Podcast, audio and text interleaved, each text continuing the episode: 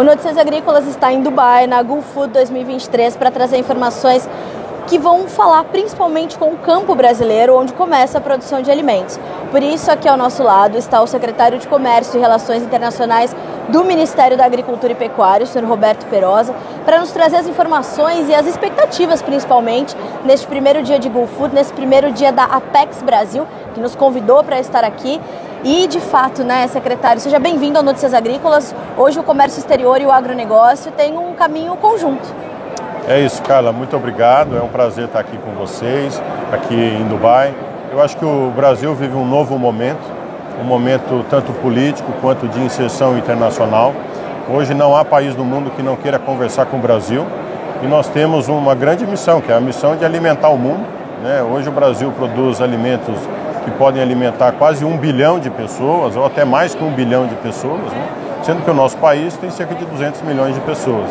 Então nós temos esse excedente, que eu acho que tem que ser comercializado, exportado, e por isso a oportunidade da gente estar aqui nessa parceria com a Apex, aqui na GoFood em Dubai. Secretário, a gente teve recorde de exportações do agronegócio em janeiro, a gente tem tido é, uma, uma, um potencial de vitrine no mundo grande. Quais são as expectativas da sua secretaria em especial para um evento como esse que está reunindo todos os cantos do planeta num lugar só? É verdade, Carla. Na verdade, nós, como você bem disse, em janeiro nós quebramos, quebramos um recorde da marca histórica, da marcação histórica, de cerca de 10 bilhões de, de dólares de exportação. Né? Então, nunca se havia exportado tanto no Brasil. Acho que isso mostra a vontade do mundo em fazer negócios novamente com o Brasil. Né? Hoje não há mais dúvida de que haverá um combate é, a qualquer tipo de desmatamento e etc. ilegal, né, que seja, e a gente tratará a sustentabilidade conjuntamente com a produção. A nossa produção será uma produção sustentável, como sempre foi, mas agora ainda mais evidenciada pelo novo governo. Com isso, a gente espera que todos os recordes sejam quebrados este ano, que a gente exporte ainda mais produtos para o mundo todo.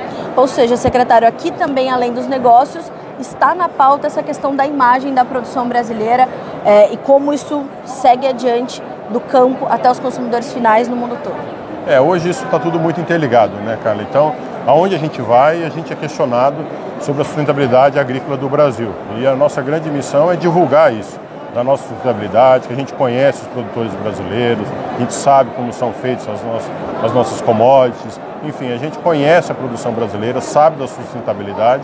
E para que isso seja divulgado ao redor do mundo, né, e sem nenhum tipo de impedimento ideológico, isso é importante que a gente viaje, conheça os locais e que a gente possa divulgar cada vez mais o Brasil para que a gente possa fazer negócios e que os nossos produtores possam cada vez ter mais, maior rentabilidade né, continuar com a sua produção local. Secretário, as relações do Brasil com o Oriente Médio, quando a gente pensa em agronegócio, elas são exemplo para outros negócios, para outras relações. Como elas têm evoluído e como é estar aqui para intensificar essas relações, estreitar essas pontes? Olha, eu estou vindo de uma viagem que eu fui à Índia, é, onde nós tivemos uma reunião do, do G20, né?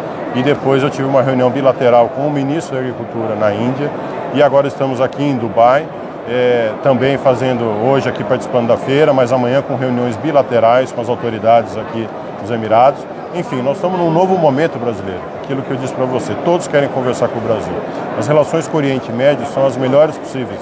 Nós já exportamos muitos produtos para cá, é, é importante fonte de receita para as empresas exportadoras do Brasil e a tendência é que isso se aumente e se acrescente ainda mais. Então nós estamos muito confiantes de que esse novo momento vai trazer um grande ganho para o Brasil, para a nossa população no Brasil, enfim, para todos aqueles que produzem de fato no Brasil. Essas relações elas pautam quase sempre a, a importância das proteínas animais, mas nós temos muitos outros mercados a expandir por aqui, né, secretário? Sim, nós temos um mercado de sementes, um mercado de de produtos de maiores valores agregados, né?